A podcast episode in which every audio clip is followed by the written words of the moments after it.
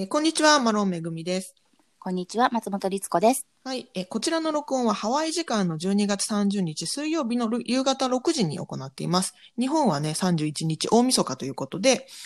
はい、今年最後の、えーハワイの、えーニュースをお届けするハワイウィークリーニュースということで、はい、はい行ってまいりますか。はい、頑張りましょう。今年最後ですぞ。えー今年最後、えーはい情報元はハワイのニュースチャンネルや新聞を参考にしております。はい。えーでは今週のね、ハワイのニュース5つ、えーダイジェストでお届けしますが、まず1つ目。うん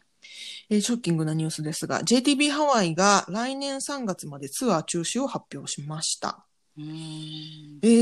ーパッケージ及びグループツアーのツアーオペレーションのキャンセルを2月2021年の2月28日まで延長するということを、えー JTB ハワイの方で発表したということで、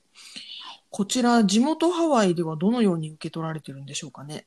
そうですね。やっぱりその、私ちょっと最近の旅行関係の方とかと直接話す機会があんまりないので、はいえっと、具体的なこと聞けてない部分あるんですが、うんやっぱりショックというか、もう3月かっていうね、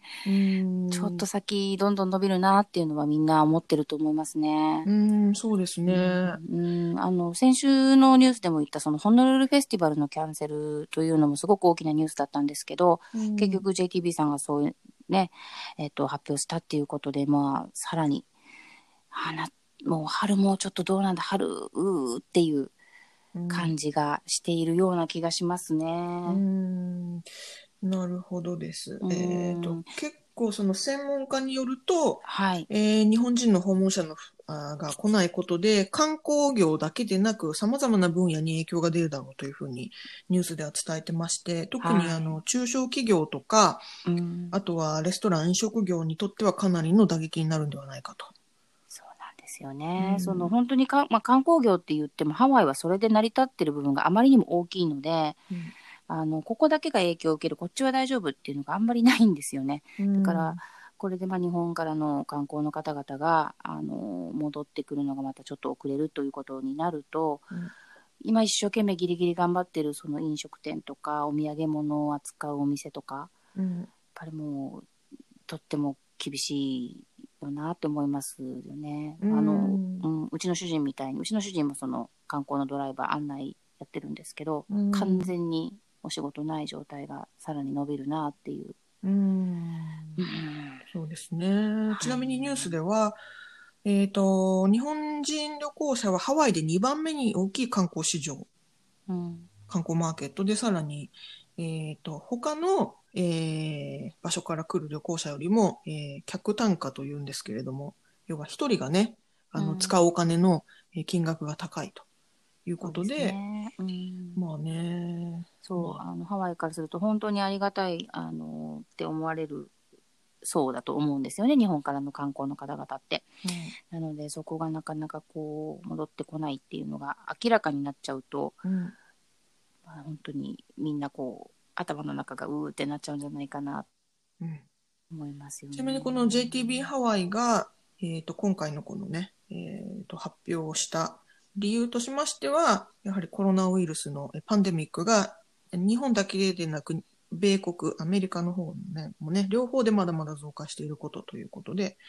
えー理由をね、紹介しておりますが。そうですね、うん今本当にね、年末に向けて、あの、日本も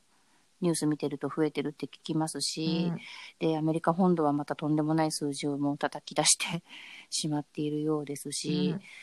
ね、ちょっとさ、あの、見えないっていうことなんでしょうけどうね。ん。もう苦渋の決断ということだと思いますうが、ーん。いやー本当にあの日本特に日本からのお客さんを中心にね、あのビジネスをしているところは本当辛いうん。うん。ところですね。まあ、あのー通常この時期ですと、1日5000人以上の、えー到着人数が日本からだけでもあったところが、今ではも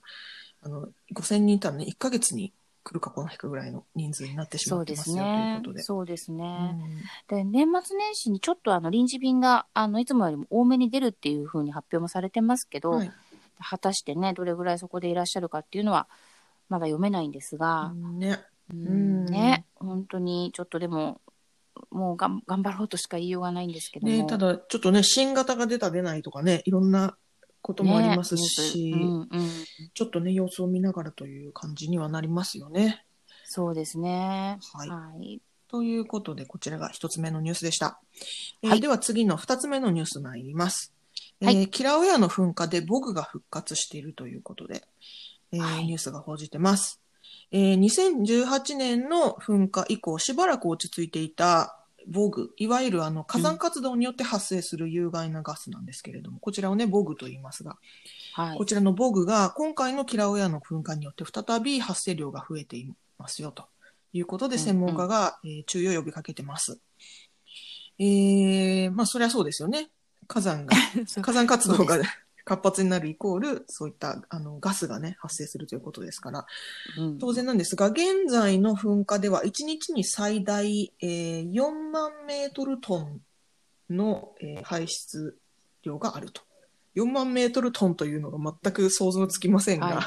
はい。まあでうん。もすごいでしょうし、まあね、やっぱりその本当にあの当然といえば当然で火山ね、噴火してるんだから出るんですけども、あの、ボグって本当に、本当にすごいんですよね。あの、目になかなか見えない。まあ見えちゃうぐらいの時もありますけど、白っぽくう。ん全く見えなくてうもん、こう喉がイガイガしたり頭が痛くなったりうん、人によってはね、すごく感じるので。うんうんちなみにですね、ハワイはあの通年貿易風といってね、あのトレードウィンドという強い風が吹くことで、そのボグが停滞しないで海に流れていくことで、えっ、と、人々への害はそんなにないんですが、この貿易風が弱まっている時には、えー人体に有害なレベルの二酸化硫黄の濃度に達する可能性があるということ。で、ちなみにですね、現在その、えー火山国立公園はオープンしてまして、たくさんの旅行者の方がね、訪問してるよっていうことを先週のニュースでお伝えしてますがええ、あのー火山国立公園に入る際にはフェイスマスクの着用が義務付けられてるんですが、こちらのフェイスマスクはあくまでね、そのパンデミックの予防に対してのフェイスマスクであって、ボグに対しては機能しないということで、マスクをしているからといって安全ですよということはないので、あのー注意してくださいというふうに関係者が呼びかけているそうです。ね、やっぱりその近づきすぎちゃったりとか、あのーそういうので危険になってしまうこともないわけじゃないみたいなので、うんね、まあ、見に行くのであればいろんな意味で注意をしてうんいかないといそうですね。けないですね。それでですね、うんその、えっ、と、火山国立公園の、えっ、と、なんていうんですか、あの、エアクオリティ、エアクオリティってなんて、大大気の状態を、今うん。これぐらいですよ、みたいなのをね、こう、ライブでその、えー即時で伝えるサイトみたいなのがあって、あの、訪問する際はそこのサイトをしっかりチェックして、危険な時にはなるべく来ない方がいいんじゃないかっていうことを、えー伝えられているようです。ねやっぱりあの自分の体第一ですからね、いくらこうね、今見たいと思っても、やっぱりとってもよろしくない大気の状態の時は近づかない方がいいんだろうなと思いますし、あとね、ひどい時はやっぱりオアフ島にまでね、そのボグの影響が来たりしますから。うん、今あの私た私は自身はあんまり感じてないんですけど、うんうん風も強いのでここのところ、うん。あのあんまり感じてないんですがそうひどい時はねオアフにいても感じちゃうんですよね。ね。うん、結構頭痛がしたりとかね、そう。体がだるかったりとか。うん。なので、まあ、ちょっとね、こればっかりは自然のことなので何とも言えないですけども、うんあの自分たちが気をつけられる部分はうん気をつけたいですそうね。ですね。はい。はい。で、これが二つ目でした。では次、三つ目のニュース参ります。はい。はい、えー今年の大晦日は強風、えー花火が危険だということで。えーつまり明日ですね。そうだ、はい明日だ。大晦日っていうとすごい先みたいだけど、明日だ。明日なんですが、毎年ハワイではですね、年越しのカウントダウンとともに花火が盛大に打ち上げられるというのが習わしに半ばなってまして、えー、なんていう打ち上げ花火でね、大規模にその、いろんなところで各地で、えっ、と、大規模な打ち上げ花火が上がるんですが、それプラス民間の人たちもね、花火を上げるんですよね。うん。なんですが、今年の大晦日は強風が起こる可能性が高いと言われてまして、これが、えー花火が大規模な火災を招く危険があるとして、警察や消防が注意を呼びかけているということです。うん、うん、うん。うん。そうなんです。だからさっきも言いましたけど、ちょっと風が最近強いなって思っていて、で、涼しいぐらいなんですけども、明日はね、予報では結構な強風のようなので、うん、気をつけないとね、やっぱり火は飛んでっちゃうからね。そうなんですよね。でね、実はその、えーハワイ毎年ね、カウントダウンの時、年越しのカウントダウンではすごい花火がもう、なんだ、年明けてから結構1時間ぐらいドンパチドンパチ、はい。あの、花火がずーっともう住宅街とかいろんなとこから上がるんですけど、実はこの花火で結構なね、その事故が毎年多発するんですよね。そうなんですよね。ううんん。火災だけじゃなくて、その花火が、あのーなんだろう、えっ、と、間違った方向に飛んじゃって人が怪我しちゃって、もう最悪の場合亡くなっちゃうっていうことがあったり、あとはその、民家のね、なんていうんですか、住宅街でみんな結構上げるので、花火を。それで動物が怖がって、動物がね、その、えーなんだ、えーちょっと悲しい事故ですけど、犬がね、それでびっくりしちゃって、ああの、ちょっと首吊りのような状態でこう自死しちゃったりとかね、あの、そういったことがあったりするので、結構ね、あの、花火だからといってバカにならないんですよっていうことで。全然ならないです。なんかね、あの、アメリカって、ふ普通の時は、あの、花火ややらないんですよね。うんあ日本みたいに夏だと、まあ、家の周りとかでみんなこう、花火やったりするじゃないですか。うんでも、アメリカっていうのはそういうのが許されてないものですから、なんかこうね、年末年始になると、うん。タガが外れたように、うん普段触らないものをこう触っちゃうので、うん。なんていうんですかね、あの加減が分かんないのかなっていう 気がするんです。本当にね、あの危ない遊び方をついしちゃう人とかうん。いるし、うん。あの非常に危険なので、まあ、そういう予報も出てるのであれば今年はね、うん。おとなしくしておいた方がいいのかなって思いますけど、まあ、でも今年多分あの大きなカウントダウンの花火は中止ですよねで。しょうね。そううんうん、だと思うんですよ。いつもその大きな、あのー花火が穴も穴とかで上がるんですけど、ワイとか。うん多分それはないので、もう本当今年はいろんな意味でちょっと穏やかにうん過ごさないといけないのかなとは思ってます。うんけど、もうね、すでにね、あの、ここのとこ数日ね、夜パーンって聞こえるんですようね。ん 誰かフライングしてやってんのかなっていう。そんな大きいものじゃなくて、まあ、日本でいうとこの爆爆竹っていうか、音だけのやつだったりするんですけどね。ちょっと、どうなるんだろう。静かだといいですけど。一応ね、その花火を上げるのに許可証が必要なんですよね。はい。ですが、この許可証を取らずに、あの、違法でね、花火を打ち上げるような人もいたりして、まあ、それはね、取り締まりますよっていうことも、あの、ホノルル警警察とホノルル消防署では言っているようですけれどもね。はい。うんなので、もう本当にパーミットをちゃんと取ってほしいし、取っても遊び方としてはきあの安全にやっていただきたい。そして強風の場合はもう花火をしないということが本当、だよね。それで飛んでしまって本当に火災になってしまうなんてもう悲しすぎる年始だもん本ね。当にそうですね。うんうん。注意しましょうということで。はい。はい。はい。では次、4つ目のニュース参ります。はい。えーハワイブランドのパンがハワイ産ではないとして訴えられています。はい。えーっとですね、キングスハワイアンというブランドがありまして、こちらね、あの、スーパーマーケットなんかで、あの、よく売られてるんですが、うん。あのーえーっとね、これパンのブランドなんですけれどもね、えーっと、ハワイアンスイートロールって言って、あの、ちょっと甘い、ふわふわしたね、パン、うん。四角いパンを売ってるもブランドなんですけれども。ろんなスーパーで、はい。あの、絶対見かける感じのブランドですでね、ね。これね、ハワイのスーパーでもなんですが、私が住んでるオレゴンでもね、売ってるんですよ。うんアメリカ本土でも結構普通に流通してまして。はい。で、このパンが実際にはハワイで作られていないということで、そ集団訴訟が起きてるんですって。訴訟っていうのがすごいなって思いました、このニュース見て。さすがアメリカ訴訟社会。はい。で、これがね、実際にはカリフォルニア州トーランスで製造されてまして、はい。ですが、もうあたかもハワイ産であるかのように消費者に誤解を与えるとして、ニューヨーク在住の人から訴訟を起こされていると。うん、で、もともとはですね、こちらのブランド、ハワイ島のヒロでスタートして、その後ホノルルに移って、で、最終的には現在のカリフォルニア州トーランスに移ったんですけれども、うんうんうん。まあ、おそらくですね、ハワイの中だけで、あの、流通してた時と比べて、現在、その、ね、私の住んでるオレゴン州でも手に入るような感じで、ハワイの、あうん。ハワイだけじゃなくて、そのアメリカ本土でもね、結構流通するようになったんで、ビジネス規模が拡大したことによって、多分その拠点をね、製造拠点を、あの、ハワイから、えーカリフォルニアに移したっていうことだと思うんですよ。そうですね。で、そういったブランドって結構多くて、例えばその、あの、ハワイ島のね、コナブリューイングカンパニーっていうビールブランド、こちらもね、はい。あの、ボトルビールはオレゴンで製造してますし、ですが、これもね、訴えられてます。何でも訴える。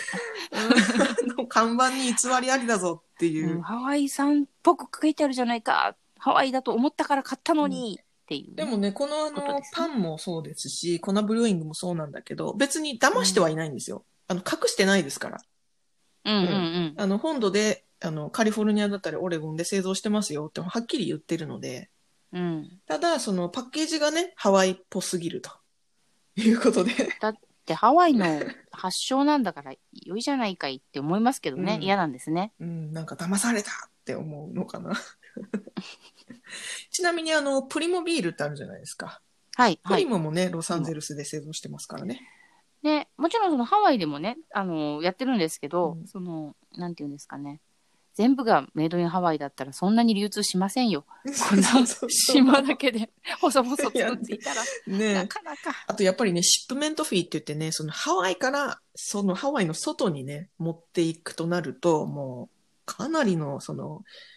輸送コストがかかりすぎちゃって、原価が高くなりすぎちゃいますから。そう、もう超高級品になってしまうので、うんそれは許していただきたい。ですけどねことなんですが、まあちょっとね、あの、これ私の個人的な意見としては、このね、パンの会社かわいそうだなって思っちゃいますけど、ただ、あの、うん訴える人の気持ちもわからなくはない。うん。うんまあね、もしかしたらそれは、あの、ハワイへの愛の裏返しというか、うんハワイが大好きだったがゆえにっていうことだと思えばね。うんまあ、どのようにね、解決するのかわかりませんが、そうですね。はいなんか本当に、あの、うまく、ね、アロハな心でこう落ち着くといいんですけど。うんね、はい。歩み寄りが期待されはい、ますね。期待されます。はいうん。では最後のニュース、5つ目のビュニュース参ります。はい。えーハワイのビーチが消えつつあるということで、えーうんハワイの新聞のね、スタードバタイザーと、えーと、非営利団体のプロパブリカというところの、えー共同の調査で、えーこういったね、ハワイのビーチは消えつつあるよっていう、えーと、調査をね、発表したんですが、えーこちら。らどういうことかっていうとですね、20世紀に、20世紀のうちにハワイのビーチの4分の1近くが消失しているということを調査で発表されているんですね。うん。で、これがね、かなりショッキングでして、4分の1って相当じゃないですか。ねえ、うん。25%だよ。うんで、どうしてこれ消失しちゃったのってことなんですけど、このうん調査で、えー言っているその理由というのが、一部の富裕層による住宅の建設とか、あとはホテルやリゾートの建設などによって、えービーチが、えー消失していると。うんで、まあ、あの、特にですね、あのー一部の高級住宅地はい。は、えっ、と、ビーチ沿いに家を建てていくんですけれども、もちろんね、だからこそ、うんあの高級住宅地なんですが、はい。あのー実はそのハワイのビーチっていうのは、プライベートビーチというものは認められていなくて、ビーチはすべてパブリックなんですよね。いわゆる公共の土地。うんだからビーチ自体を、えーと土地購入するということはできなくて、あくまでビーチ沿いの土地を購入しているわけなんですけれども、ですが、そのもう、あの、家の真ん前にビーチがあるということで、その一般の人たちが立ち入りできないような、えー状況になってしまっている。例えば囲いで囲っちゃうとかね。うん壁を立てちゃうとかんで、うんえっ、と、そもそもそのビーチっていうのはメンテナンスをして保全をしていかないと、どんどんその波の侵食だったりとか、そういったもので自然にこう、なかなか維持するのは難しいんですが、はい。えっ、と、もちろんそういったね、個人所有、あたかも個人、実質個人所有のような形になってしまっているために、あの、そう壁が建てられたりとかね、家が建てられたりとかして、えっ、と、そういったことでどんどん侵食が進んでいってしまっている。で、本来であれば、えっ、と、そういったことは違法ですよっていう法律で定められている部分があるんですが、うんえっ、と、実質ね、その例外として認められてしまっている区域がたくさんあることに対して、この今回の調査ではね、それは違うんじゃないのっていうことで告発しているというような内容になってます。ね、あのーまあ、いわゆる、いわゆる豪邸とかだとそういうのがどうしてもね、あのーあって、まあ、ビーチ自体が公共と言っても、そこに入る指導が全部こう止められていれば入れないっていうのもあるんですけど、実質ねでね。そう、実質プライベートビーチのようになってしまっていると。ね、そうするとそういう、まあ、メンテナンスの問題含め全て起こってくるっていうので、うん、あの確かに大きな問題ですし、うん、そうじゃなくてもですねやっぱりそのワイキキビーチみたいなところでも実はその波のあれによってねどんどんどんどん今ビーチがあの狭くなってしまっていてで、まあ、こういうところはちゃんと公共なのであの砂を定期的に入れてえっ、ー、と、メンテナンスをしてはいるんですけど、うん、それでもやっぱりこう、いたちごっこというか、うん、埋めては取られ、埋めては流れみたいな、うん、ところがあるのでね、もう本当にハワイのビーチって、確かに、あの、目に見えてちっちゃくなってる気がします。ね、で、で、すごくこう取られていくと、砂が流れていくと、ヤシの木、ビーチ沿いにあるヤシの木が結構根っこがね、見えてきちゃって、要は砂がなくなってしまって、危ないなーって思うようなとこがあったりもしますしね。うんちなみにこのね、今回そのホノルルスターアドバタイザーと、その非営利団体のプロパブリ、プロパブリカという、この、はい、えー、2社の共同作業で、えっ、ー、と、インタラクティブウェブベースというのを開発してまして、こちらのね、あの、ウェブサイトで見れるんですけど、どのようにこのね、うん、20年間で海岸線がね、変わっていったかっていうのを見ることができるので、このリンクをね、概要欄にえっ、ー、と、貼っておきますので、ご興味のある方、ぜひご覧ください。なかなかね、ね興味深いですよ。ね、うん、あの、結構大幅に減ってますよね。はあ、なるほどねっていうね。うん、うん。あららっていう、うん、感じなのでね。ご覧くださいませ。英語サイトなんですけど、結構ね、図とか写真とかが多いので、あの、わかりやすいと思います。うん。はい。ということで、以上5つ、えー、ニュースでえー、駆け足でお伝えしましたが、これがね、今年最後の、はい、えー、ウィークリーニュースということで、皆様、どうもありがとうございました。はい、いろいろね、あの、ありましたけれども。ね、今年はね、やっぱりね、ねコロナ、パンデミックでね、なかなか振り回された一年でしたが。はい。うん、ね、皆さんでもね、やっぱこれは振り返りつつも、あの、良い新年をお迎えいただきたい。そうですね。と思います。うん、皆さんも良いお年をお迎えください。良いお年を。はい、ありがとうございます。来年もよろしくお願いいたします。はい、どうぞよろしくお願いいたします。では、さようなら。さようなら。